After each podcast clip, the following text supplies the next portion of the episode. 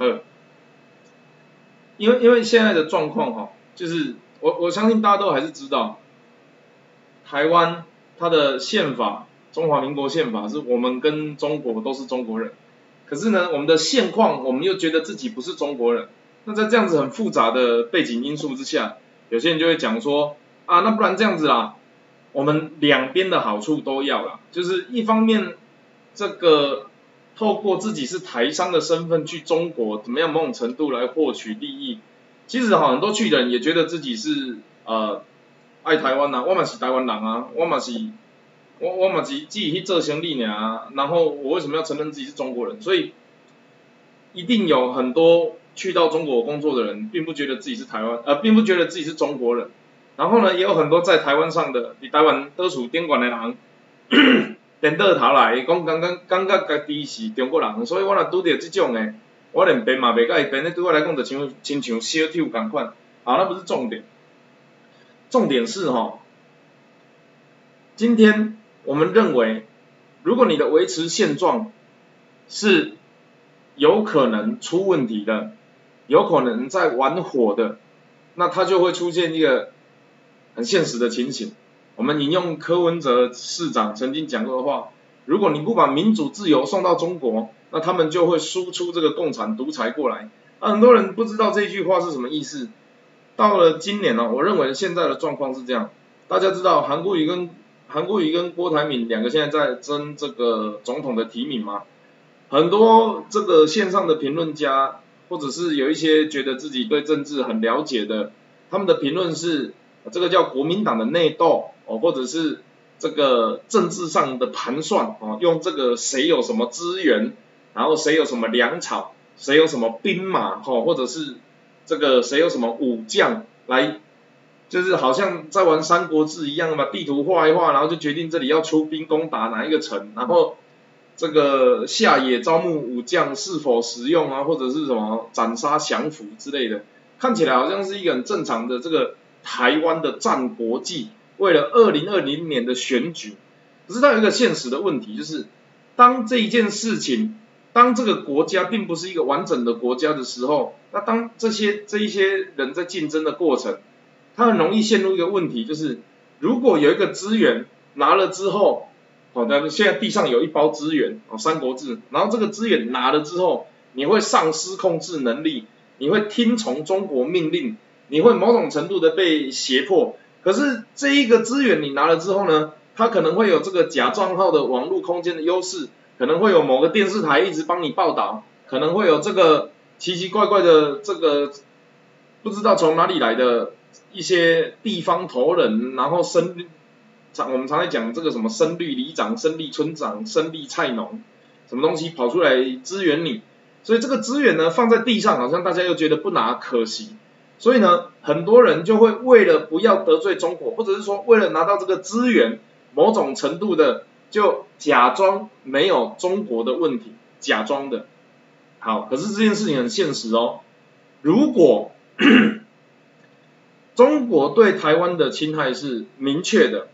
而且是现在进行式，甚至是他都打香港给台湾看了，然后我们的政治人物还在那边玩这一把火，我的形容词是这样子，就是说，共产独裁它就像一把一把火，曾经玩过这个火的叫做中国国民党。二零零五年这个连宋配选输陈水扁之后，连呃连战跑到中国去跟胡锦涛搞了一个联胡会，然后制定反分裂法，也就是说，台湾有一个中华民国宪法是把中国当成是自己的国家，然后中国那边有一个反分裂法，把台湾。当成是中国的一部分，从二零零五年开始，某种程度哦，两个这个所谓的国共之间达成协议，要想办法把台湾跟中国并在一起。这个就是中国国民党在二零零四年选书之后，整个政策大转弯，偏向中国，听从中国，立捡起那个邪恶的资源来要收复台湾的一个现况。好。我们了解了这个现况之后，你会发现马英九曾经提出一句话，叫做“互不承认主权，互不否认治权”，听起来是中华民国有一个一定的正当性。就是哦，我不承认中华民国的存在啊，中华人民啊，我承呃互不承认主权，就是我不承认中华人民共和国的主权，世界上只有一个中国，就是中华民国。哦，这个听起来好像慷慨激昂，可是大家都知道现实上不可能。然后第二句叫互不否认自权，我不承认你的存在，但我也不否认你存在。我怎么在一些工厂？所以听到这里你就觉得莫名其妙。我呃尽量我们不要陷入性别的陷阱。有一个伴侣啊，因为我是男生，我用男生当举例。我的伴侣女生，然后呢，她叫台湾。哦，不好意思，然后我尽量拟拟人化。然后呢，这个台湾也有另外一个男生想要追求她，所以呢，我们就互相不承认，我们互相不承认对方是台湾的男朋友，但我们互相不否认对方会宣称台湾是他的女朋友。我不互相不承认对方是台湾的男朋友。但我互相不否认台湾是对方的女朋友，你现在攻啥？你到底在讲什么？那你就觉得这神经病啊！互不承认主权，互不否认治权，好，没没关系，我们先讲到这里。那下一个问题是你有没有想要改变这件事情？你你你有没有改变这件事情？好，如果我们觉得这件事情怪怪的，就是那感觉是这样子，你走路的时候踩到钉子啊，老会哇，脚超痛的，然后呢？你就觉得怪怪的，好痛，不舒服，不是没爽快，觉得心内有尖，哦。那下一个动作是什么？你要不要把它拔掉？然后呢，我们有一个有一个很奇怪的政党，他先去跟中国搞了一个反分裂法，然后回来宣称互相互相宣称一个中国，互相拥有中国的主权，你就已经觉得这是神经病了。那下一个问题是？他还不打算解决这个问题哎，他还打算把这个问题锁得更紧。他的下一步叫和平协议，和平协议就是签一个结婚的证书，就是我中华民国同时可以跟这个女生结婚，然后这个女生同时又可以跟中华人民共和国结婚，然后呢，你完全没有问台湾人要不要的情况下，最后这张结婚证书居然是两个男生签，啊，你不会莫名其妙？你听得懂我的意思吗？这张结婚证书是中华民国的国民党跟中华人民共和国的共产党两边打算签一个和平协议，把台湾这个你要说地区也好，国家也好，宣称是我们两个共有，在这个共有的过程，又对外说这个女生只有一个男朋友，只有一个老公，然后这张婚约是两个男生自己签完的，你不会觉得是神经病吗？你你你不会觉得神经病吗？我不知道你会不会觉得啦，不过你如果不觉得神经病的，你可能就真的是神经病的一种，然后你就觉得很奇怪啊。那有些人会说啊，可是从一开始就没有台湾人的存在。我跟你讲，真的要达成这个协议，只有一个条件，就是从一开始他们就认为没有台湾人的存在。他们现在想要签约，中华民国的国民党跟中华人民共和国的共产党，他们两个想要签约结婚。然后呢？从一开始他们就觉得没有台湾人的存在，他们两个互为伴侣，他们就打算说：啊，我签和平协议关你们什么事情，对不对？所以他们从一开始就不觉得台湾人存在。那现在问题来了，如果我觉得我是台湾人，如果你觉得你是台湾人的话，在这样子奇怪的关系里面，哎，你不觉得你应该要做点什么事情来改变现况？你脚上走在路上踩到铁钉，然后流血不舒服，走每一步都会痛，你不会先把钉子拔起来，然后赶快去看医生？然后有些人说啊没有关系，我觉得这样子也很好，这个就叫维持现状。如果维持现状是在往统的过程的话，那你要维持什么现状？所以他的问题就出在这里哦。你先看一件事情，第一个，最喜欢玩火的，过去玩这把火的，把中华民国跟中华人民共和国锁在一起的这个这件事情，是中国国民党从连战开始。然后呢，那个时候就陆陆续续的发生很多事情，包含宋楚瑜也去，包含这个这个啊，今天的头脑比较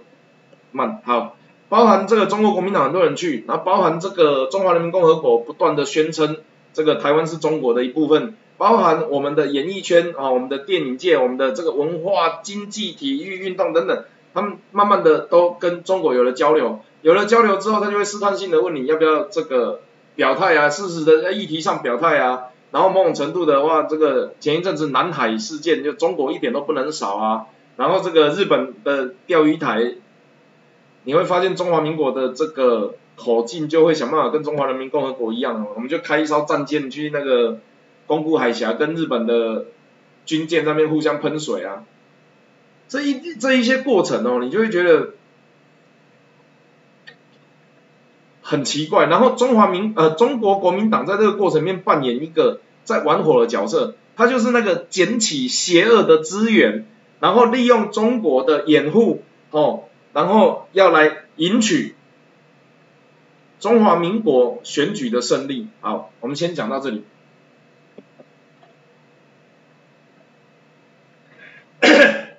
嗯，好。黄国昌挖 T P P 贪污是挺中，逻辑我懂。我跟你讲，在我这边吵架哦，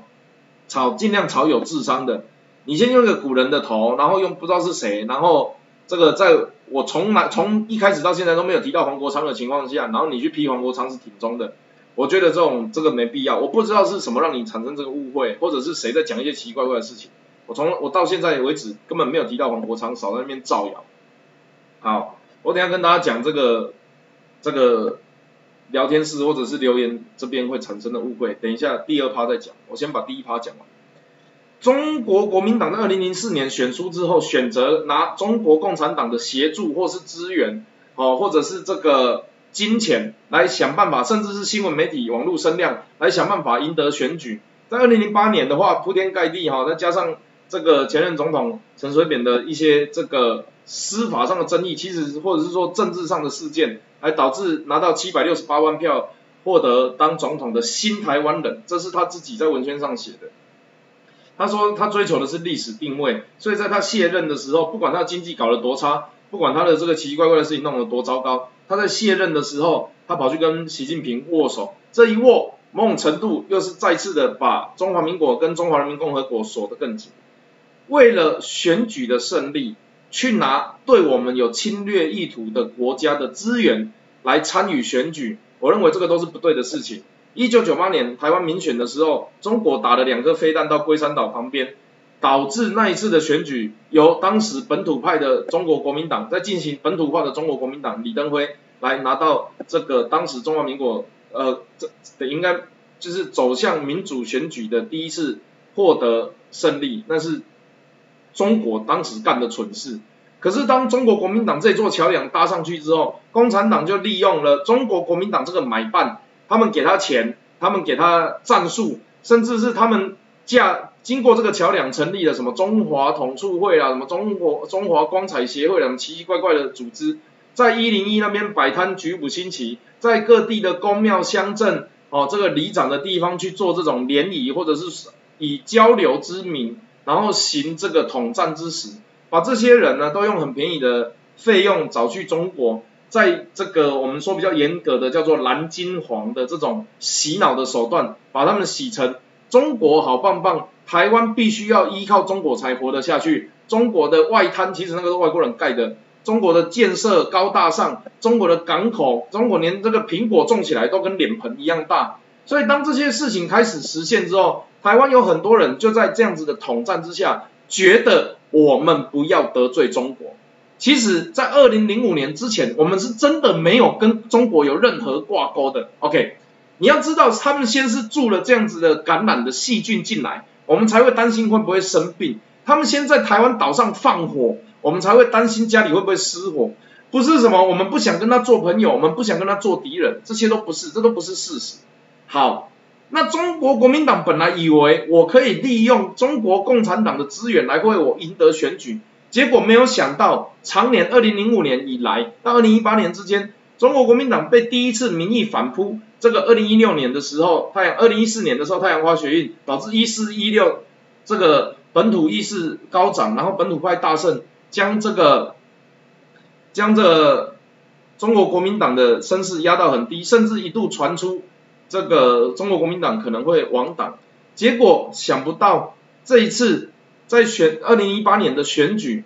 因为韩国瑜带来的这个民粹效应，或者是他利用内政来分裂台湾的方式，导致了整个台湾进入一个高度社会严重对立的情况。他不跟你讲统独，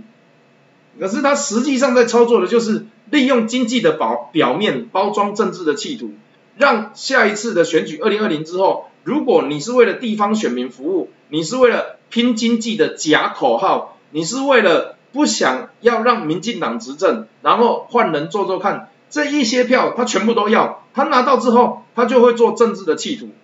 吴敦义，呃，中国国民党主席吴敦义他已经喊出了，他要拿八十六席，拿到八十六席之后，他就可以肆无忌惮的来修宪。你我们常常在讲啊，民党为什么这个立法院多数不敢喊台湾独立？第一个，总统没有喊独立；第二个，修宪立法院的逻辑，现在的歧视是不足以就构成独立的。中国利用内政，利用社会议题来破坏台湾，制造社会的对立。然后，不管你是你进步极极度进步的议题，也打击民进党；极度保守的议题也打击民进党。再加上原本就不可能投给民进党的族群，在二零一八年获得非常大的势力，然后把民党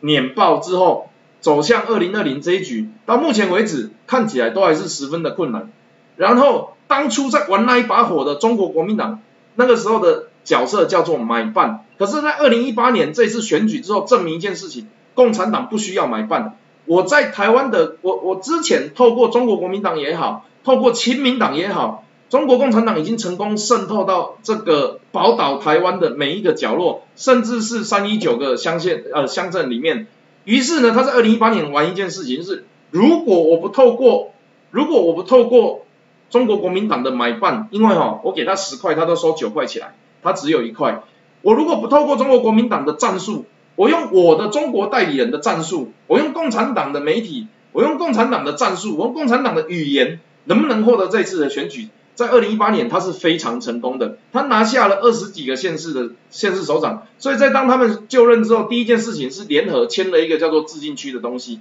在当下，没有人觉得，呃，很多人都觉得啊，反正就民党做不好，换人做做看而已。可是你看这半年，尤其是以韩国瑜为首的，他是。利用拿到高雄市长的行政资源，但是一直在做一些选总统也好、亲中的言论也好，甚至是大量的使用包含这个什么小三通奇奇怪怪的东西都好，来制造更强烈的社会对立，来这个营造他选总统的声量。中国国民党在利用完中国共产党，以为他利用中国共产党的过程里面，被共产党成功的渗透到中国国民党，因此。产生了内部的分裂，从郭台铭对蔡衍明无限开火这件事情，你就会发现，过去当买办的，或是中华民国捍卫者，或者是那一些正统的呃正宗的这种本土蓝也好，或者是中华民国蓝也好，或者是反共蓝也好，这些蓝他们没有办法接受一个很明显是红统的韩国语，很多人说我们是抹红，可是你看，包含过去跟他同事九年的这个要不要陈洪昌先生哦本土蓝他就跳起来反。然后杨秋兴先生这个某种程度我不知道他要算什么蓝了，然后这个赵守博哦这个应该就是反共蓝，这些人他们都不喜欢韩国语，这个就不是我抹黑抹红的，这是他们自己人讲，他的同事讲的关我屁事。所以中国国民党因为接受了中国共产党的资助来获得选举的胜利的时候，他就像在玩共产独裁这一把火。然后他放火把自己的家里烧掉了，所以很多人说啊，国民党哦会被韩国瑜整得很惨，那就表示韩国瑜不是国民党的。这句话不是我讲的，这个你们自己去网络这个群主看讨论新闻上面都有。好，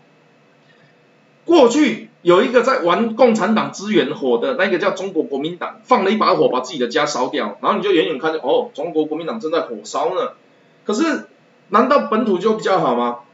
出现了柯文哲。柯文哲他的论述，我跟你讲，我从今天之前我都没有打柯文哲。不过我今天跟他们的发言人聊了一下，就是在在节目上对方对这个这个这个讨论了一下之后，我觉得他他或许我我我啊我我我也没有要帮他讲话，没有帮他那个，但是我们都用客观的他自己的言论，我们来看这个人到底发生什么事情。他的发言人是说不要制造国内的人的对立，他的发言人是说蔡衍明是一个爱国的这个商人。然后他是具有台湾意识的，然后我们不应该抵制，不管是抵制媒体或抵制饮料，比如说前一阵发生的这些这个饮料手摇饮的事情，我们都不应该用抵制的方式来造成更大的对立。所以我今天在节目上是整个大炸开，你们有兴，我们未来会剪那个精华再去讲。好，不管他讲什么，现在我至少至少我看起来，柯文哲也正在玩火，玩火来获得他的新闻空战、网络舆论，然后媒体声量，然后这个他看起来是有某一些资源。很多人觉得柯文哲是因为选了总统才开始在玩这把火，可是我认为他现在已经过了被，不管是不是他主动积极接触了。可是他已经过了那个共产党想要扶持的最佳状态，而是他这个共产党现在把资源溢注在韩国瑜身上，而柯文哲想玩这把火，把它拿来作为他认为自己是一个台湾人，然后他想玩这一把共产党的火的时候，他某种程度会导致他的发言人或是他的组织或是其他人去帮忙美化中国，哎，常常在跟我讲有中亲中，最大的问题根本就不是有中亲中抗中反中啊，最大的问题是成为中国嘛。那你今天往左是中国，往右是离开中国的情况下，我们对每一个往左走的人都必须要很小心呐。最好的情况是大家都往右走嘛。那已经站在相对左边的人，我们也都要把他往右拉，这个才是我们能够保持台湾主权安全的一件事情啊。左边就是一个火焰山，在那边一直烧。你跟我说我比较耐热，所以可以往左走一点。啊，现在的问题不是你个人的问题啊，是当你在走的时候，其他人会跟着你走啊。所以今天。我要讲的事情就是，统独不但不是假议题，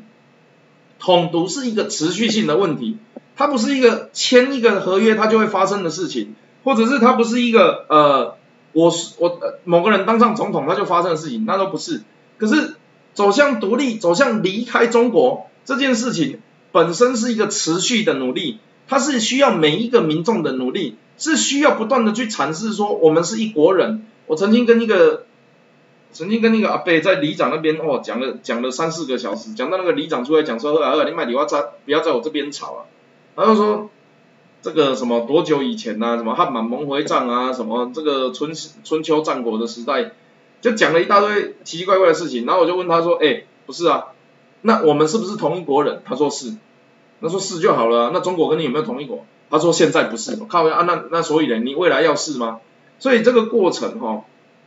我们要打造国族，打造国族的这个意识，才有办法继续往打造国族意识本身就是往独立的方向去走。那我觉得这个很重要。好，所以台湾独立本身是一个持续健身的过程，在健身的过程，一定会有人跟你讲说，你很累哦，这个要不要多休息几天啊？多吃偶尔吃一下炸鸡没关系呀，然后喝含糖饮料啊。然后你胖一点比较好看呐，啊你有肉这个比较吸引人，比较性感呐，啊啊那个不要练了，我们去看电影啊，不要练身体了，我们去我们去这个打网咖，就就他都会有一些听起来好像是在关怀你的声音，但实际上是在害你的。那这一种东西，如果你的你的意识明确的是要往那个方向走，那这些人就害不到你。所以。任何一个要阻止你继续健身，任何一个人要阻止你吃减肥餐的人，其实某种程度你会觉得说好，啊不然我休息一下。这个问题就是这一个标准只有一个，这个这如何衡量自己是否在这个标准上有一个方法，就是你到底定义自己胖不胖嘛？就当你觉得中华民国或者是中华民国台湾它很统，那你要赶快往毒的方向拉嘛。如果你认为它不统，那你就可能会觉得维维持现状很好啊，那你如果觉得我们现在很毒，所以你可能甚至是会拿这个出卖国家主权梦程度来跟这个中国做利益或经济的交换，所以当它的 range 很大的时候，你就可以呃好像哦我现在可以这样怎么样某种程度操作一下这个主权的问题啊，可是现在全台湾最统的那个中国国民党，它已经烧起来了。你以为没有，可是他已经烧起来。中国民国民党里面有很多这个有志之士是没有办法接受韩国瑜当他们的领导人的，他已经烧起来。这个人很明确的是不甩中国国民党的配置的。我讲一个很简单的啦，如果共产党可以透过直接指示我在台湾的中国代理人，包含基层、包含媒体、包含我的资金、包含我这个被我收买的台商，或者是被我威胁的人。在台湾，我直接指定，然后他们都会听我的话。那我为什么要透过买办？所以过去以买办制为主的这个两岸关系的中国国民党的前之前的官员，包含连战，包含现在吴敦义，他们这种买办制的玩法，哦，已经不好玩了。他们这种叫会员制，就是你缴一次年费啊，然后你每天都可以去健身。他们现在比较喜欢克制化的，就是你可以自己挑教练，你可以自己挑这个这个休息室，自己挑淋浴间，然后这个我们还可以定期配置菜单给你。这些人，这一个这一个这个这个韩国语。他现在正在裂解国民党，所以中国共产党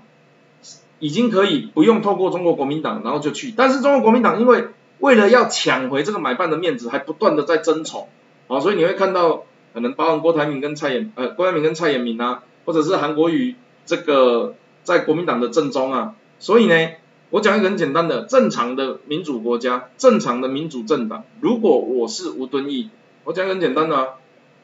我。韩国瑜留在高雄市长，还还在高雄当高雄市长，然后我让郭台铭出来选，胜算最大化，然后我还是可以继续当主席，那这样子是不是对国民党最好的配置？可是为什么这件事情不能发生？为什么这件事情不能不会没有发生？因为那不是他最，不是对中国最大的利益，或者是说他是多方的投资。好，那讲到这边哈，我们就必须。再再最后再收束一下，就是说，其实我们要走向一个独立自主的国家，不管你认为现在的中华民国是不是，那我之前的影片也有讲过，如果如果你认为台湾是一个是一个国家，我们一起保护它；如果你认为它不是一个国家，我们就共同打造它。其实，在讲这句话背后有一个心理的这个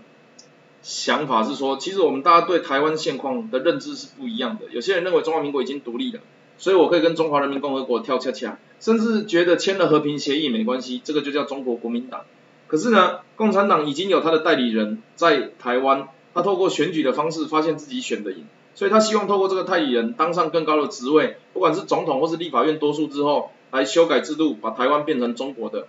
那个时候，你中华民国哪里来的自信去说台湾跟中国不一样？那当然，他有一些本土派的，可是本土派的却又裂解。因为社会议题，因为对立，因为冲突，导致大家没有办法团结来这个对抗最大的敌人，甚至还在讲说，哦，会不会是政治利益的问题啊？呃，你不要说什么，哦，可能大家认识的年轻网红，或者是年轻的民意代表啊，说啊，他们这些人吵来吵去，实际上根本不是年轻的最严重，最严重的是民进党内部的派系，所以。这一一系列的过程，我们对二零二零都非常的悲观。我们要贩卖恐惧，这个是我自己就近观察，已经很近的观察得到的结论。所以呢，台湾独立建国，哦，离开中国，珍惜生命，远离中国这些事情，它是一个健身的不断的持续的过程。你或许可以有的时候停下脚步，你或许有的时候可以今天不去练，你或许有的时候可以多吃两口淀粉。可是如果你脚步停下来，你的身材就不会继续的往前走，所以台独它就是一个健身的过程，啊，就真的就是，因为我们现在没有人出生下来就哦，这个八块肌，然后什么体脂肪两趴就没有没有人生下来是这样，它就是一个健身的过程，甚至还有人会用不断的用八百万种的方式跟你说啊，多吃两口没关系啊，心情好啦，哦，喝一点酒嘛，出来吃宵夜嘛，然后有人会跟你讲说这个哦。用其他的角度切入，啊，大自然的原则哦，你健身破坏你的肌肉，身体发肤受之父母，何必那么痛苦？奇奇怪怪的东西都会出现呐。那如何对抗这些诱惑啊？然后坚定的走向台湾是自己的国家这个方向，这个就是台独的过程。所以任何的诱惑、任何的分化、任何的冲突，其实都有可能被拿来当成对岸对台湾的这个工具，包含社会议题，包含进步议题，甚至包含这个很无聊的、很没有。无关紧要的一些小事情，他们都可以拿来煽风点火。那对抗这样子的分化，最好的方式就是团结。好，团结已经讲了几万年，没有人知道团结实际上的意思是什么。我讲一个很简单的例子。我我之前有提过一个讲法，叫做球团、球员、球迷。我刚在这个直播的前一个直呃，我刚在开这个直播之前有开一个小的啊，不过后来就挂掉。我现在再讲一下，因有一个人传讯息给我，跟我说，哎，某个人在骂我啊，然后我第一时间说奇怪，我跟他没有冲突啊，为什么会这样子呢？啊，会不会是某一次我什么上厕所没有洗手跟他握手，或者是某一次我打电话跟他打打电话给他的时候没有跟他说 hello，哦，或者又是某一次我在另外一个演讲的时候不小心提到他名字了，就你会自我怀疑，就某一个人传讯息给我说那个人在骂我啊，然后我看一看，如果我相信了，那那个人就在骂我。可是我后来想想不对啊，既然有误会，我为什么不问清楚啊？于是我就打电话给他，说，哎，不好意思，那个有人说我们两个之间有误会，可是我们有一阵子没联络啊，我们之前没有交恶啊，如果有误会，我们来澄清。对方一接吓一跳，没有啊，我没有批评你的意思啊，那这件事情就被化解。就是其实要对抗是分化，最大的前提是你要有足够的信任，然后要促成团结的前提是，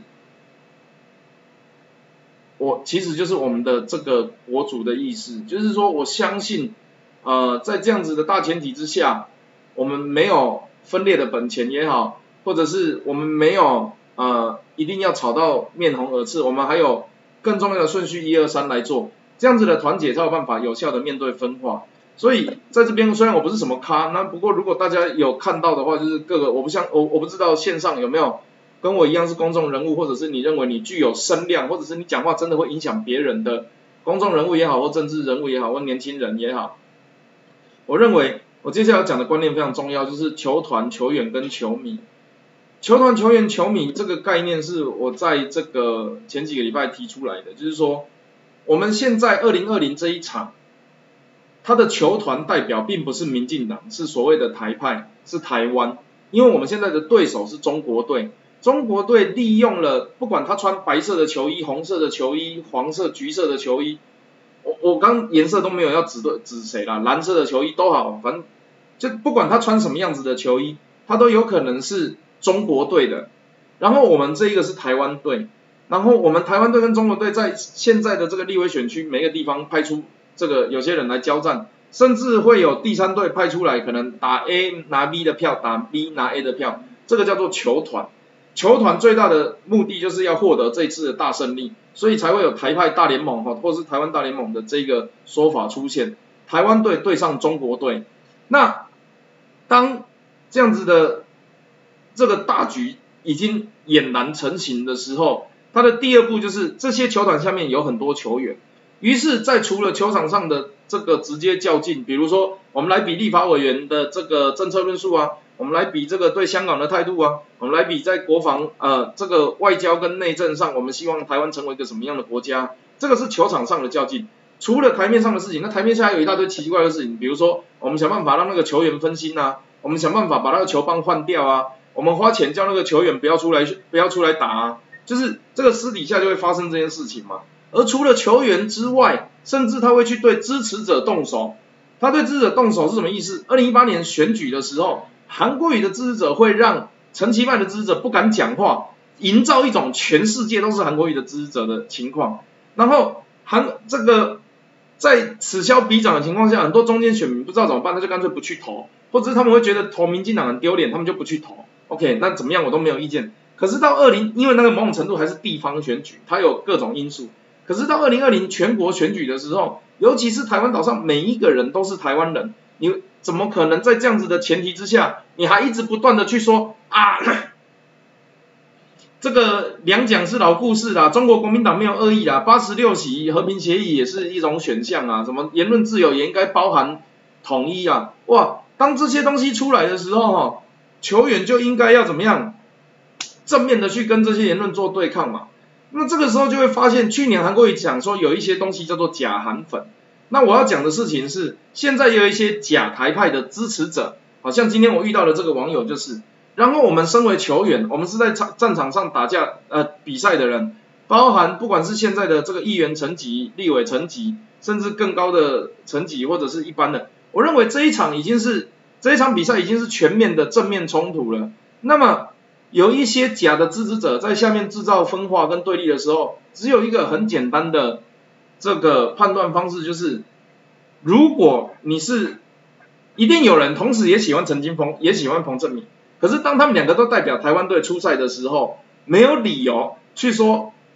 这个陈金峰不好，或是彭正明不好。所以呢，台湾我们现在说现在分化言论，其实最早最早的。分化言论，或者是我们说，其实就叫做反串言论，就是在大概二两千年左右的象迷哦，那个时候的红瑞和，然后共体时间，我们不管你是什么颜色的政治倾向，或是哪一个球队球员的支持者，我们都会在兄弟象的这个新闻下面刷一波爪爪，有没有？大家有没有印象？刷一波爪爪，然后反串象迷，然后呢，之后也有一些脑子不知道到底发生什么事情的人，就会去刷陈金峰零点零九一，这个在，我忘记是哪个比赛，什么十三强一还是八强一还是什么东西的零点零九一，这些人你本身会去刷零点零九一的时候，他本身就不是陈金峰的支持者。你懂我的意思吗？这些人他本身就不是陈金峰的支持者他才会去刷那个零点零九一这件事情。我记得是十一次还是十三次打击一支安打，然后里面有一些是酸这个兄弟象的球迷，他是讨厌兄弟，但他不一定讨厌彭正明。然后也有喜欢南米狗不一定喜欢陈金峰，喜欢陈金峰不一定喜欢南米狗，喜欢陈金峰又喜欢兄弟象，喜欢彭正明又喜欢南米狗的，这些我都没有意见。这个就是地区比赛或者是这个。内部联盟的比赛，可是当今天已经打到台湾队跟中华队的时候，不管你今天穿黄色的球衣、绿色的球衣、红色的、蓝色的球衣，你都应该为台湾队来出战。所以当身为一个公众人物或者是台面上的政治人物，你是一个球员的时候，他会去酸你，他本身就不是你的支持者，你在理他干嘛？他就是一个在国际比赛的时候，他本来是作为啊，假设我是陈金峰，我很喜欢这样子比喻，因为很爽。假设我是陈金峰的支持者，呃呃，假设我不是陈金峰的支持者，我是兄弟象迷，然后我支持恰恰，可是我很讨厌陈金峰，我认为台湾这个职棒史上的第一人应该是彭正明，而不是陈金峰。结果在台湾队出国比赛的时候，我就不断的去扯陈金峰的后腿，请问这样子能够算是台湾队的球迷吗？你听得懂我的意思吗？你你们可以听得懂我的意思吗？就是。我是我本身就不是陈金峰的球迷，即便陈金峰代表台湾队出国比赛打第四棒，他只要打不好我就笑他。那这样子的球迷一定也存在啊，那球员就很生气呀，啊球员当然应该要生气，可是你说球员真的管得了那么多吗？你管不了那么多，你是球员你就把球打好，然后相信有一天你的成绩会表现，或者是你的支持者会去跟对方的支持者去去吵架。可是我敢保证，陈金峰跟彭正明两个人之间，尤其是在经历过那一段我们说不好的时间，大概二零零六年到二零一零年，几连续几次的风波，陈金峰跟彭正明一定是好朋友。可是他的支持者某种程度就会水火不容。可是真正爱棒球的人，爱台湾队的人，他是没有理由去苛责这两个人的，因为他们两个对这个职棒史的这个发展有很大的注意。所以，当今天这些支持者为了保护自己人去攻击别人的时候，他就产生一个问题：中国队的人跑进来跟着骂陈金峰，中国队的人跑进来假装陈金峰的球迷跟着骂彭正明。请问这样子对台湾队好吗？所以球团我们要先确定，二零一八年是地方联赛，它可能会有时代力量、激进党、党内互打、民进党、国民党、什么亲民党，大家嘛稀里哗啦打成一片，然后民进党里面还有什么新潮流？什么奇奇怪怪的东西打成一片，还有柯文哲。那个时候因为就大家都不同，所所属球团不同，那大家打架没有问题嘛。可是二零一八年选举的结果是中国大获全胜，那就表示什么？我不管你们拆成几队，我不管你们组什么明星队，我不管你们用什么一军二军，然后用什么球员工会什么让自己的体制改变，现在我要打赢，我就是可以打赢。然后这个中国队在没有完全没有变的情况下，他要再跟你打二零二零这一战，而且其实说不定还更强。他在二零二零这一战的时候，他们还是用一样的招式，假装这一边这边的球迷去打他，他就假装另外一边的球迷去打他，打到大家四分五裂。我跟你讲啊，林长佐跟洪志庸推出时代力量，某种程度是就不管不管他们多台，不管里面五个候选人多台，他们就是从五个很台的立委变成三个很台的立委。那那三个到底台不台，你们自己去讨论呢。但是他就是弱化了嘛，他就是弱化了，让我们线上的。台面上的政党或是党团或者怎么样，我们的我们台派力量就遭到弱化嘛，所以对我来讲，就是从政党政治的角度来讲，就是我我认为不是很理想的。但是因为原则上数字不变，所以某种程度就还好，总数不变。可是哈，最近几波事件，不管是板凳上的也被烧到，然后上场比赛的也被烧到，然后，哎有。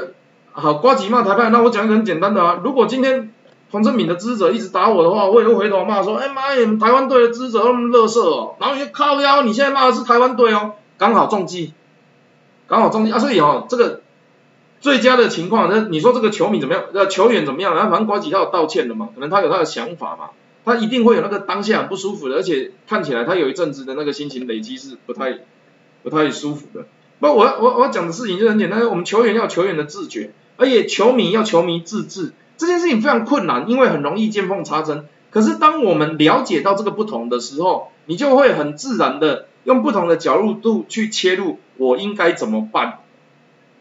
所以，当你作为一个支持者，看到有人跑进来说啊，你你你是不是哦跟，比如说有人就会挑拨我跟某一个人比较好啊，是不是就跟他他就跑去另外一个人那边啊？假设 A 跟 B 是死对头，他跑去 B 那边贴我跟 A 的合照，再跑去 A 那边贴我跟 B 的影片，神经病！啊，他 A 跟 B 明明都认识我，那有问题。如果他想要从中分化的话，A 跟 B 可能就因此讨厌我了。所以这样比较好的方式是 A 跟 B 啊，还有我，我们直接就一起联络，或者是 A、B 如果还是死对头，那至少我跟 A，我跟 B 这个东西才叫团结，大家想办法牵在一起。我某种程度希望可以作为这个台派的正面军，然后啊，那当然其他要做侧翼的啊，要要要要不要每天挂在嘴上的啦，或者是有他们自己的想法的，这个我都没有意见啊。不过你正面军还是要跟人家对抗，你其他的这个部队才会有效果。所以球团、球员、球迷这个真的非常非常的重要。尤其是在对抗中国，我们的敌人是中国的情况下，我希望球员在今年和我们整个选举的剩下五个月的过程，我们还是要去谈，不断的去谈这件事情，真的不是假议题。好，然后我们也没有那个社会资源或者是那个能量，在韩国瑜当上市长之后，我们要罢免他，你知道那是多辛苦的事情吗？我们必须要先看到高雄市政的荒废，然后今天这个淹水的时候有人来罹难，然后。我们还要再花时间罢免他，然后罢免他的过程，他又爱理不理的跑去继续选总统，你知道那个过程其实是非常煎熬的。我为什么要选一个不对的人，然后再花更大力气罢免他？我为什么不在二零二零之前就认真做功课，选出一个对的人？我为什么不在灾难发生之前先预防胜于治疗？所以当大家还在考虑自己是什么派，然后怎么样的这个选票组成来源会导致什么样的结果的时候，或者是在我下一届要选市长，我下一届要选总统，这些盘算之前。二零二零之后还有没有的选举，那都不一定了。尤其是在对方啊这个敌敌人透过中国买办的话，你知道国民党里面还有一群人对买办存在的幻想，就是如果我这一战打得好，共共产党还可以跟我给我更多的资源，或者是真正的中国代理人，就是他已经可以拿着中国的头进。有一个企业在中国补助一百五十三亿，他在台湾被罚了六十万、一百万、一百五十万，他哪会痛？我那边有一百五十三亿，所以他可以直接的代表中国的代理人在台湾这个。张牙舞爪指挥交通，那这种人你就是要赶快把他赶下去，根本没有跟他任何协调的空间，好不好？因此，今天还是好做一个总结，因为我待会九点要跟我的这个团队开会。第一个，团独立是一个强身建国的过程，你要不断的训练自己，你会有诱惑，你会有分化，你会有挑战，可是唯有留下这个辛苦的汗水，明天才会有更强健的体魄。然后等到你的身体已经练到足以来这个比较好的，可以去喝一些啤酒或是吃一些东西的时候，我们再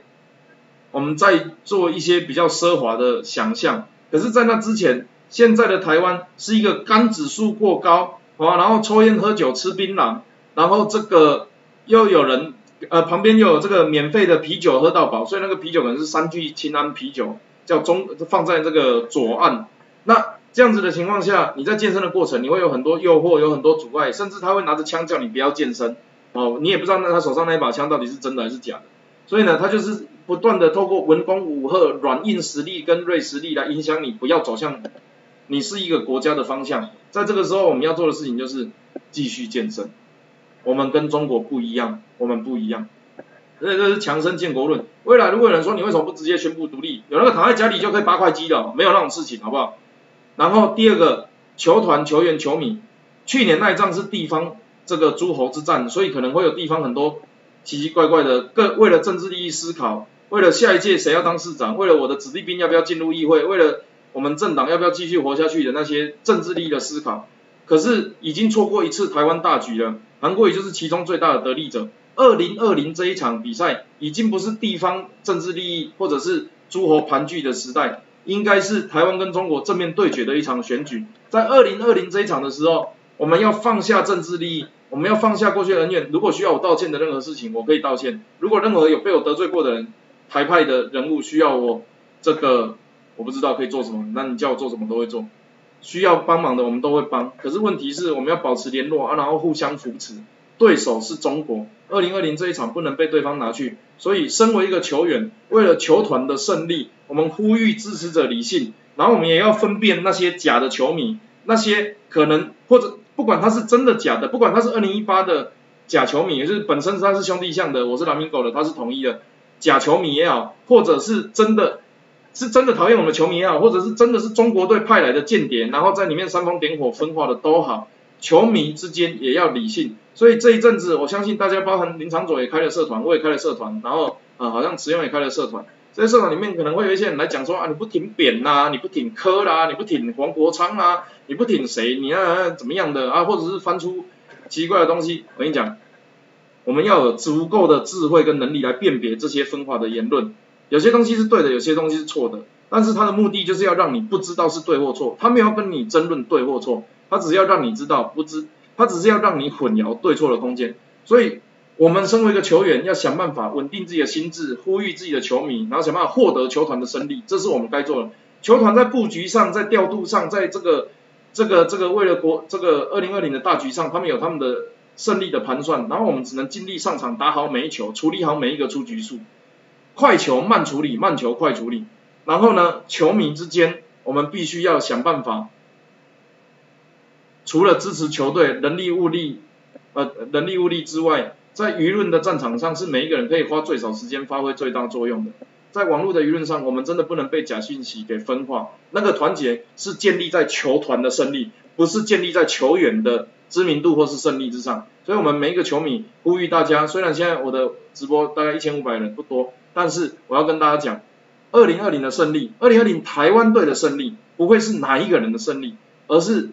每一个人都尽了力，球迷也尽了力。球员也尽了力，最后台湾就真的会胜利，好不好？所以不管我们的友军时代力量发生了什么事，不管柯文哲他到底有没有表态他要当台湾队或者是中国队，不管其他的风风雨雨，我们要想的事情就是台湾队要赢，台湾队要赢，只有台湾队要赢，用台湾队要赢的前提。来看这场比赛，你就不会纠结说这一球应该要投曲球还是滑球，这一球为什么不保送还是触及，我们就不会去技术上去强调哪一个动作是对的或错的，我们就不会技术上去强调谁应该排几棒，谁应该投哪里，我们要强调的是这样子摆大局会不会赢，这才是二零二零台湾队的每一个球迷应该要有的一个先决条件。如果有一个人投了完全比赛，然后被后援被打逆转全垒打，那这样子输掉了这个完全比赛。本身它的历史意义就会降低很多。如果有一个人上场打了这个完全打击，结果比赛输掉了，台湾队输掉了，那这个球员打得再好，他也没有办法发挥作用。不要不相信，二零一八年高雄市议会就是这样子。很多人这个年轻人虽然进去了，可是当市议会的结构是长这个样子之下，他很难大展长才，因为当现在的市长并没有打算跟你做政策的辩论或是什么的。而二零二零这一仗更是这样子，每一位台湾队的球迷。请拜托，不只是球员，更重要的是支持台湾队的胜利。以上，我是台湾基进快人，也是台中第二选区大都乌力两者无风沙浪的这个候选人单撇位，我希望人一个机会。感谢阿曼，Thank you，I love you，拜拜。